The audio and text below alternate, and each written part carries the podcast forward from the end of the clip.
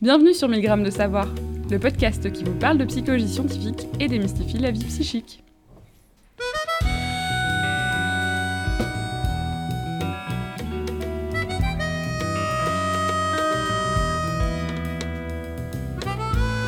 Aujourd'hui, nous recevons David Bourguignon qui étudie les processus de stigmatisation en lien avec les processus d'insertion sociale et professionnelle. Il étudie également les politiques de prévention des discriminations et de promotion de la diversité. Il a notamment étudié la situation des personnes sans emploi et est professeur des universités à l'Université de Lorraine à Metz. Bonjour David et bienvenue. Quand nous entendons le mot stigmatisation, on a toujours, euh, nous avons tous une idée qui nous vient en tête. Euh, certains penseront au stigmate du Christ, euh, d'autres à des blessures physiques. Mais quand on étudie ça en psychologie, qu'est-ce qu'on entend exactement par stigmatisation?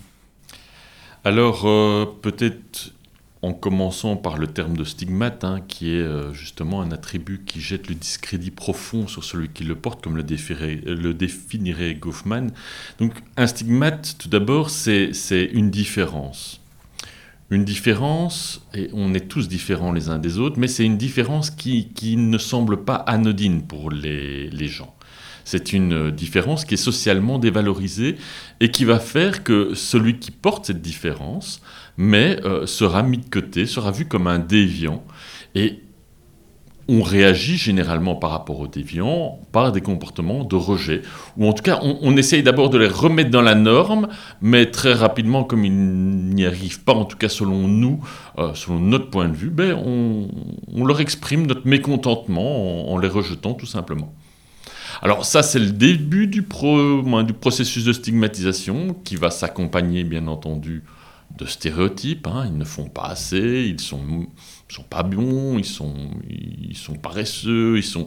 Donc va être associé tous des, des, attributs euh, négatifs généralement, et euh, de là va découler la discrimination, les préjugés et le rejet. Et si on fait partie d'un groupe stigmatisé, Qu'est-ce que ça, fait avec l'individu qui est stigmatisé? Alors là, c'est assez intéressant parce que le processus de stigmatisation est un, processus à deux niveaux. C'est tout d'abord euh, le fait euh, de nous, les dominants, les bien-pensants, de considérer l'autre comme anormal, et cet autre qui porte ce stigmate, lui, va, va intégrer cela va se rendre compte tout d'abord ben, qu'il n'est pas dans la norme, qu'il est un petit peu en dehors des clous. Et euh, il va progressivement internaliser cela, euh, se sentir continuellement menacé, euh, être toujours aussi dans cette situation d'ambiguïté, de savoir, bah, tiens, si, une personne est, est, désagréable avec moi, est-ce en raison de cette différence? Est-ce en raison d'autres différences? Donc il y a toujours une sorte d'épée de Damoclès au-dessus de leur tête sur comment expliquer ce qui leur arrive au quotidien. Et ça, ça va les amener à développer en quelque sorte une identité euh, menaçante, stigmatisante. Et c'est véritablement ce processus entre euh, ce sentiment euh, de menace et, le rejet des autres qui va créer ce processus de stigmatisation. C'est à la fois un processus interne à l'individu, par cette internalisation, mais externe parce que les gens nous renvoient cette différence. Et donc, le sentiment de menace, c'est le, sentiment d'être menacé ou est-ce que ça va... C'est à la fois le sentiment d'être euh, potentiellement et, euh, menacé parce qu'on est différent. Euh, c'est aussi ce sentiment aussi d'être menacé par rapport à ses propres valeurs, par rapport au fait qu'on n'est pas dans la masse, qui fait que beaucoup de gens stigmatisés se disent toujours, mais je suis pas bien, je suis pas bon, je suis pas normal, euh, sans avoir une remise en question euh, de, cette normalité qui est, qui est somme toute très, euh, très socialement construite, qui est finalement le, fruit d'une société, d'un temps, d'une époque qui change continuellement. Hein. La normalité des uns n'est pas la normalité des autres, et puis dans l'histoire, regardez les critères de beauté, ils n'ont sans cesse que évoluer. À certains moments, on attendait euh, un certain type de physique, un autre, un autre. Et c'est ça, ça, change continuellement. Et donc, euh, c'est quoi les groupes typiques stigmatisés, donc est-ce qu'il y a des groupes spécifiques? Alors là, je dirais que ça, c'est véritablement quelque chose qui, moi, m'a pas personnellement passionné. Mhm. Parce que, bien entendu, il y a, on, a, on a des prototypes euh, de groupes stigmatisés, hein, euh, les minorités ethniques, hein, euh, les minorités religieuses, les femmes, hein, les homosexuels, qui sont, j'ai envie de dire, les, les les personnes auxquelles on pense euh, lorsqu'on utilise le terme stigmate. Mais il y a d'autres groupes auxquels on pense moins. Hein, euh, les personnes souffrant d'un handicap mental euh, ou d'un handicap, handicap physique, là c'est clair. Handicap mental, c'est moins clair. Les personnes au chômage, les personnes obèses, tous ces groupes-là forment des groupes stigmatisés où il n'y a par contre pas toujours conscience d'appartenir à un groupe et donc là, on, passe finalement de l'expérience de la discrimination à une autre forme d'expérience qui est l'exclusion sociale et qui est plus internalisée comme étant euh, moi, je ne suis pas personnellement normal plutôt que moi, je fais partie d'un groupe qui est euh, rejeté socialement. Ok, donc dans un cas, c'est plus euh, le sentiment d'appartenir à un groupe stigmatisé ou dans l'autre, l'appartenance de groupe est moins claire euh, on pourrait dire cela, en effet. certains groupes ont moins, groupes stigmatisés, ont moins conscience de l'appartenance euh, à un groupe spécifique. Euh, par rapport à cela, vous avez beaucoup travaillé sur les personnes au chômage, comme on l'a dit en introduction. Et comme, vous, comme vous le disiez, c'est pas une population à laquelle on pense spontanément quand on soulève la thématique de la stigmatisation. Comment est-ce que vous en êtes euh, venu à vous intéresser à, cette population? Euh, Comment est-ce que comment est-ce que finalement on approche aussi une population stigmatisée en tant que chercheur euh? Là, je vais un peu vous décevoir. C'est le hasard des choses. c'est en commençant une thèse financée par la région wallonne où en région wallonne, on était confronté à un taux, et on est toujours confronté à un taux de chômage important, et euh, où on essayait de mieux comprendre mais pourquoi, euh, pourquoi les chômeurs euh, se complaisaient dans leur, situation. Et très vite, on a commencé à réfléchir là-dessus, et on s'est rendu compte qu'il y a, y a un point important un poids social, que ce n'est pas un poids ou une décision individuelle, euh, et que euh, c'est pas toujours compris par euh, la grande majorité des gens qui considèrent que si on veut, on peut retrouver facilement de l'emploi ou, qu'il n'y a qu'à traverser la rue pour trouver aisément un emploi. Petite phrase de notre président Macron. Et donc, l'étude que vous avez menée avec les personnes en chômage, qu'est-ce que vous avez trouvé comment est-ce qu'ils vivent ça? Euh, donc, ce qui est marrant, c'est qu'on n'a pas fait qu'une étude, c'est ça qui, au fur et à mesure du temps, euh, ça fait quasiment 15 ans de recherche qui, se sont accumulés. Euh, les premiers pas qu'on a fait, en tout cas que moi j'ai fait en tant que chercheur sur cette problématique, c'était sur des questions de, liées à, une théorie en, psychologie sociale qui s'appelle la menace du stéréotype. Mmh et où on s'est rendu compte que euh, lorsqu'on activait euh, chez des personnes sans emploi euh, le stéréotype de, de, chômeur, ben, qu'ils connaissaient, hein, ne vous en faites pas, on leur demandait d'évoquer simplement, ils disaient oui, on sait que la plupart des gens nous voient comme des, des chômeurs, fainéants, paresseux, qui se complaisent dans leur situation. Et quand on évoquait cela, ou qu'on évoquait pour d'autres un autre aspect de leur identité qui est le fait qu'ils sont des adultes, comme tout le monde, ben, on voyait des différences.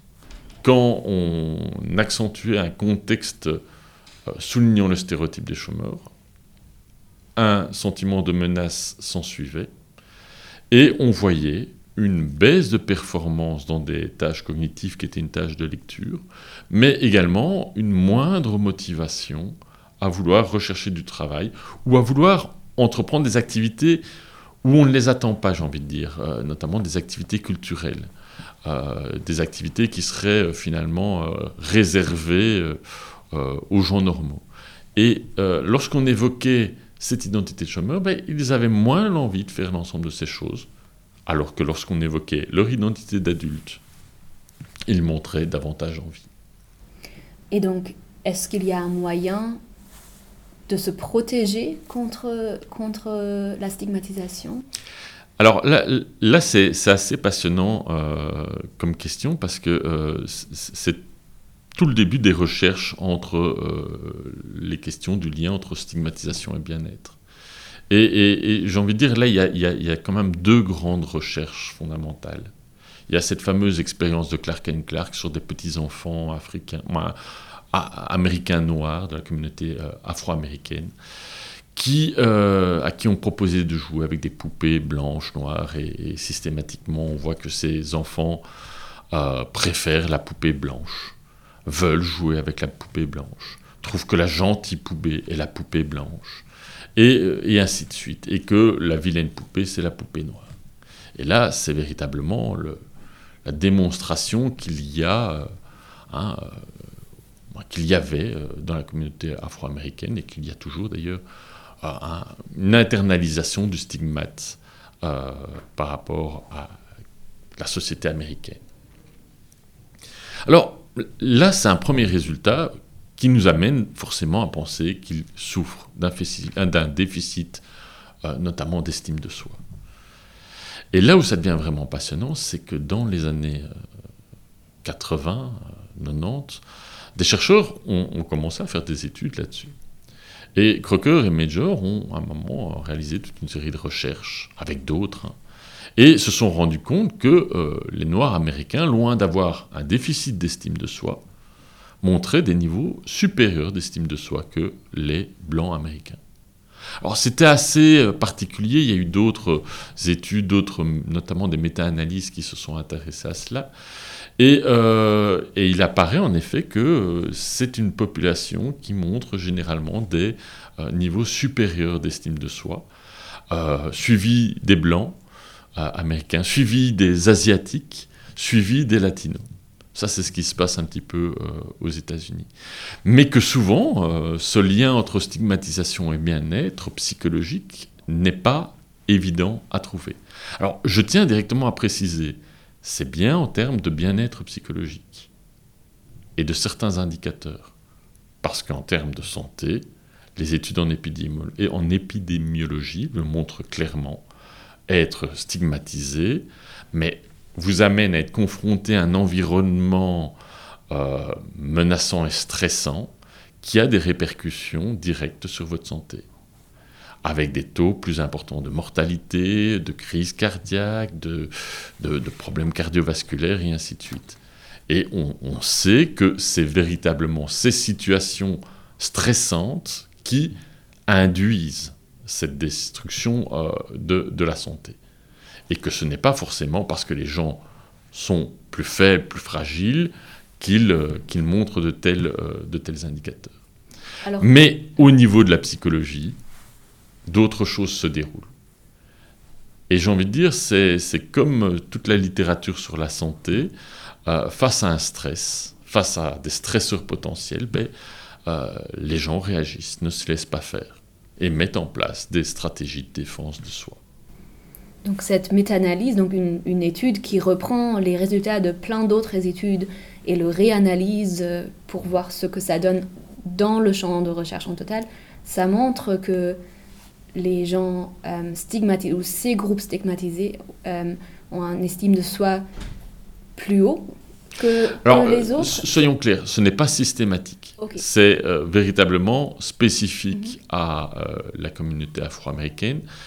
Je mettrai quand même un petit peu entre parenthèses le, le caractère spécifique. C'est plus complexe que cela. Mais ce qu'on observe souvent, c'est que ce n'est pas aussi clair qu'il y ait un déficit d'estime de soi chez les membres de groupes, euh, de, groupes stigmatisés. Donc, mais au niveau de santé, on voit bien un impact négatif. Oui. Ok, merci. Euh, vous évoquiez à l'instant les stratégies que mettent en place euh, les personnes hein, appartenant à un groupe stigmatisé. vous pourriez énumérer des exemples de ces stratégies Je sais qu'il y a des recherches sur les liens entre discrimination et identification groupale euh, qui, qui, aurait une espèce d'effet. Euh, alors, oui, l'identification, euh, l'identification au groupe, et j'ai envie de dire peut-être d'élargir cela à toutes les, ressources que peuvent fournir les groupes stigmatisés. Comme je disais euh, tout à l'heure, mais la discrimination, c'est quelque chose d'assez particulier. C'est un phénomène d'exclusion sociale lié à une appartenance à un groupe. Il y a donc deux dimensions. L'exclusion, et là, c'est assez clair. L'exclusion tue. L'exclusion est une forme de douleur, en tout cas a des impacts comme de la douleur, qui, euh, qui imprègne notre corps. Maintenant, c'est une exclusion sociale en raison de son appartenance à un groupe. Et euh, cette dimension d'appartenance, mais euh, elle n'est pas neutre. Elle, offre aux individus stigmatisés une série de ressources que peuvent leur fournir ce groupe d'appartenance. Alors, il y, a, de multiples travaux qui montrent que déjà, appartenir à des groupes est salutaire. Hein, euh, plus vous avez un réseau social important, plus vous avez, mais plus vous bénéficiez du soutien social lié à ces groupes. Mais pour les groupes stigmatisés, euh, est associé aussi euh, certains bienfaits, et notamment pour certains groupes stigmatisés, et je le souligne bien, pas tous, pour certains, ben, le groupe et l'identification au groupe permet de faire face finalement à la discrimination et protéger leur estime de soi. Tout simplement par un, mécanisme qui, qui, est un peu le suivant. Quand vous êtes discriminé, hein, euh, naturellement, vous avez tendance à vous tourner vers votre groupe en considérant que ces comportements sont euh, illégitimes, injustes, ça vous met un petit peu euh, en colère et ça vous amène à vouloir vous retrouver entre vous. Et le fait de se retrouver entre vous hein, euh, vous permet justement d'avoir toute une série d'effets positifs. Alors c'est marrant parce que si vous regardez bien certains groupes sociaux hein, et certains mécanismes, on se rend compte par exemple que plus il y a d'islamophobie, mais plus les musulmans ont tendance à vouloir se retrouver entre eux, entre sous-groupes de musulmans, parce que c'est quand même très compliqué. Et que ce fait d'être entre eux crée un peu ce sentiment de communautarisme de la vue, du point de vue extérieur, mais euh, sert à, euh, à, les protéger en quelque sorte euh, en développant chez eux un meilleur bien-être. Et si moi, comme je, ne fais pas, je ne suis pas membre d'un groupe stigmatisé, mais euh, si je veux soutenir des membres de groupes stigmatisés ou un groupe stigmatisé, qu'est-ce que je peux faire? Ou est-ce qu'il y a quelque chose que je peux faire? Alors là, on, entre vraiment dans, d'autres dans, champs de recherche qui sont plus euh, sur la gestion de la diversité, sur mais comment, euh, comment permettre le vivre ensemble. et, là, bien entendu, j'ai envie de dire deux, trois petites choses. Alors, tout d'abord, euh, c'est de rappeler les fondamentaux. C'est tout, ce courant de recherche est parti de l'hypothèse de contact. Mm-hmm. L'hypothèse de contact, c'est toutes ces questions de vivre et d'être en contact avec euh, des gens différents. Ça retourne un petit peu à, la base. Hein. On parlait de stigmatisation, de stigmate, cette différence qui dérange. Et, c'est vrai que naturellement, quand on est différent d'une autre personne, on n'est pas très à l'aise et euh, hein, on ne sait pas comment se comporter. Ça crée de l'anxiété, ça crée, euh, ça, active chez nous des pensées un petit peu ah ben oui, mais qu'est-ce que je dois faire? Comment comment va-t-il le prendre? Et puis aussi nos stéréotypes hein, qui, sont sous-jacents. Oui, mais euh, hein, ils ne sont pas toujours très sympathiques. Donc ça crée finalement pas mal d'anxiété et tout genre de choses. Et euh, beaucoup d'études sur euh, l'hypothèse du contact ont montré hein, le tout et, leur contraire. Certains vous disent que le contact, bah, c'est merveilleux, ça permet d'enrichir les gens. Et d'autres vont vous dire, mais vous savez, le contact, ça crée aussi des tensions. Et c'est vrai que ce n'est pas toujours clair hein, euh, entre le bien que peut fournir le contact et le mal, les tensions qui peuvent résulter du contact. Et à nouveau, il y a eu pas mal d'études là-dessus, montrant le tout et le contraire. Hein. Et première conclusion que j'ai envie de dire, c'est qu'il y a quand même des études qui nous ont permis de montrer que le contact, de manière générale, avait plutôt un côté positif. Donc ça, c'est quand même quelque chose à, à souligner, mais qu'il faut garder à l'esprit que le contact ne veut pas forcément dire que ça aboutira à quelque chose de positif. Et qu'il vaut mieux créer un environnement favorable pour que le, contact puisse aboutir à cette fin positive. Et là, il y a deux, trois, il y a, il y a quand même deux, trois recettes.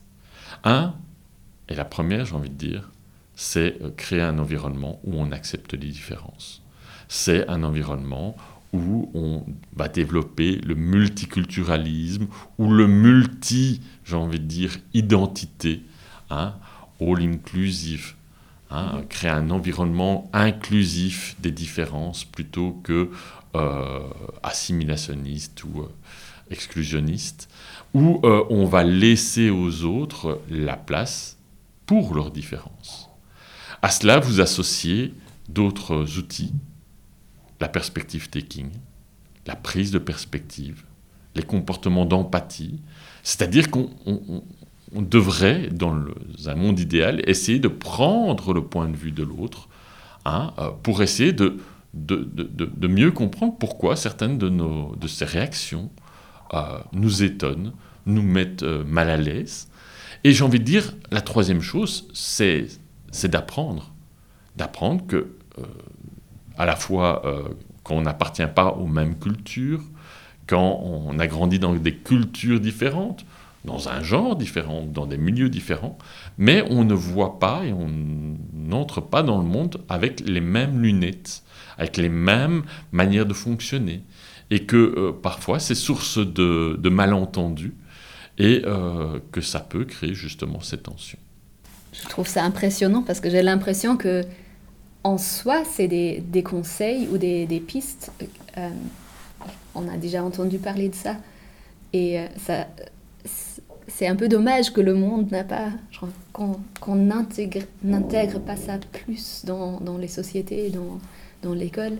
Ça vous étonne La psychologie sociale nous dit très clairement que la première chose qu'on fait, c'est de catégoriser pas par méchanceté, mais parce qu'on a besoin de simplifier les choses. Et que à cette catégorisation s'associent des simplifications, avec des simplifications parfois positives, mais souvent malencontreuses. Il me semble avoir. Vous, vous euh, tu étudies aussi euh, les, les, les, les, politiques publiques. Et donc, je suppose que tu as déjà interagi donc, avec des organismes politiques. Et euh, est-ce qu'il y a des conseils pour, enfin, vraiment plus concrets par rapport à la façon de, d'aborder ces problèmes avec justement ces milieux qui ne sont pas de la, qui ne sont pas, on va dire, qui n'appartiennent pas au monde de la recherche. Hein. Quelle, expérience est-ce que tu as Alors, pour, avoir plusieurs fois été dans, des ministères ou dans avec des personnes qu'on dirait du terrain euh, mais c'est peut-être parfois de tout simplement euh, rappeler l'ABCD.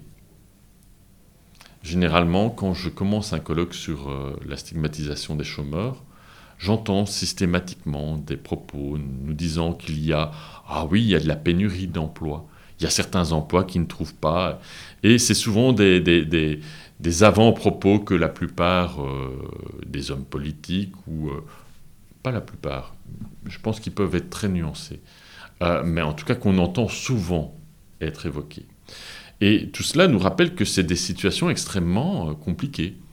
Parce que, euh, oui, il y, a, y a de tout hein, parmi les chômeurs. Il y en a qui se complaisent, il y en a qui ne se complaisent pas. Et toute la question, c'est de savoir l'exception ou la majorité. Et moi, je trouvais toujours très important de, de rappeler les bases, c'est-à-dire que euh, les études sur le chômage vous montrent très clairement que la situation de chômage tue, amène à, la dépression, vous pousse à l'alcoolisme, à des comportements d'assuétude, vous amène à euh, avoir votre santé euh, mentale se désagréger, et que forcément, moi, ça m'amène à me dire que se complaire dans cette situation-là, euh, c'est un peu étonnant. Donc euh, que forcément, il y, a, un couac, il y a un petit problème, et que euh, ce qu'on voit n'est pas forcément le reflet de la réalité. Et que c'est souvent le lieu justement d'erreurs, d'erreurs de compréhension hein, par rapport à l'autre. Alors, à nouveau, c'est très symptomatique hein, sur les, personnes sans emploi. je pense que, et on, voit que certains, certains groupes comme ça tentent à réagir en ne montrant pas forcément le meilleur côté des choses. J'ai vu parfois des personnes sans emploi se vanter d'être au chômage. Et euh, en grattant un petit peu plus loin, c'est intéressant de voir que souvent ces comportements cherchent plutôt à, essayer de se redorer le blason. C'est un peu des, comportements, ben, ces fameuses stratégies hein, dont je parlais tout à l'heure. C'est de dire plutôt que de dire je suis un raté qui n'arrive pas à, retrouver du boulot, c'est mieux peut-être de se dire mais vous êtes des imbéciles, euh, vous n'avez rien compris au système. Et que ce genre de propos euh, est malheureusement très mal pris par le reste de la population, mais finalement n'est qu'un moyen pour ces personnes euh, de préserver un petit peu de leur santé mentale. Et quand vous parlez pour vos études avec, avec une population stigmatisée comme les personnes en chômage, comment est-ce que vous approchez les gens? Parce que j'imagine que c'est pas toujours facile de dire voilà, bonjour, je suis chercheur, j'ai un beau travail, euh, est-ce que, est que je peux vous étudier? Non, alors là, là je pense que. Alors, je dirais que ça dépend véritablement des groupes. Je pense, je pense j'ai fait beaucoup d'études sur. Euh, euh, le milieu LGBT, sur des minorités raciales.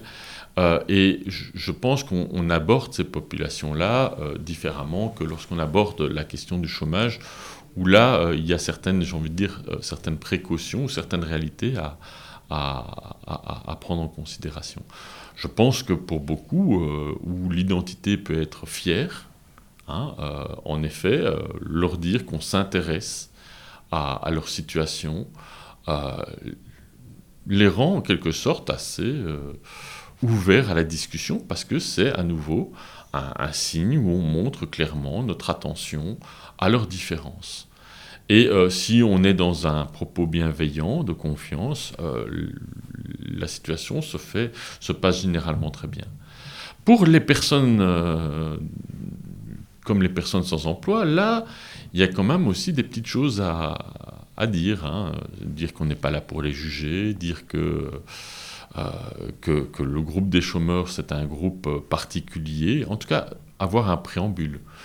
Je me souviens souvent euh, de, réactions de, de, mes personnes que j'interrogeais en me disant, mais oui, mais moi je ne suis pas un chômeur, je, ah oui, je suis sans emploi, mais j'ai rien à voir avec les autres chômeurs. Euh, avec cette stratégie de vouloir se distancier euh, au maximum du reste du groupe, et, de leur dire que à certains moments, ben oui, euh, on est tous différents, mais qu'il il y a quand même quelque chose qui les rassemble, et que si à un moment ils, se distinguent les uns des autres sans se rassembler, ben, ils loupent peut-être quelque chose dans le bienfait collectif. Et c'est marrant parce que dès qu'ils changent leur regard à ce niveau-là, dès qu'ils se rendent compte qu'ils sont, que les autres chômeurs sont comme eux, ils commencent aussi à, aborder le monde euh, à travers un autre prisme et à, peut-être plus profiter euh, du groupe euh, des personnes sans emploi. Et donc du, facteur protectif du groupe. Exactement. Pas culpabilisant, mais plutôt euh, bénéfique et déculpabilisant. Je ne suis pas le seul. Alors c'est marrant, ça, c'est, souvent des, des, des, des, propos qu'on entend, hein, notamment chez les homosexuels, qui pensent, pendant qu'ils grandissent, qu'ils sont les seuls qui sont un peu les, les, extraterrestres, euh, qui sont pas normaux, qui, qui, sont en dehors des, clous. Et, c'est vrai que lorsqu'ils se rendent compte qu'ils ne sont pas les seuls, ça a tendance à, les déculpabiliser, à, diminuer ce sentiment de honte et euh, à s'accepter davantage euh, dans leurs propres différences. Ah ben voilà, euh, David Bourguignon, merci infiniment pour le temps que vous nous avez accordé et toutes les informations que vous avez partagées avec nous. Donc si Chers éditeurs, vous voulez en savoir plus sur la psychologie de la discrimination David a récemment édité un livre avec Cléa Fanico, Oriane Sarrazin et Serge Guimont. Le livre est intitulé Psychologie de la discrimination et des préjugés, de la théorie à la pratique. Nous vous souhaitons une excellente continuation et à bientôt. Le podcast qui vous a été présenté est un projet des membres du Center for Social and Cultural Psychology de l'Université libre de Bruxelles et de Sarah Levaux, membre du groupe de recherche en psychologie sociale de l'Université Lumière Lyon 2. La musique de ce podcast a été réalisée par le Kenzonera Quartet. Sylvain Deloué a créé notre magnifique logo. Vous trouverez des informations complémentaires sur le site du CESCUP, cescup.ulb.be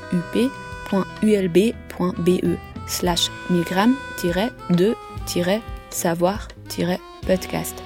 N'hésitez pas à nous contacter sur Twitter at mcscoop ou par mail via milgramdesavoir at gmail.com. Vous pouvez vous abonner à notre podcast sur iTunes, Stitcher, SoundCloud ou via votre application podcast favorite. Merci de nous avoir suivis et à la prochaine fois.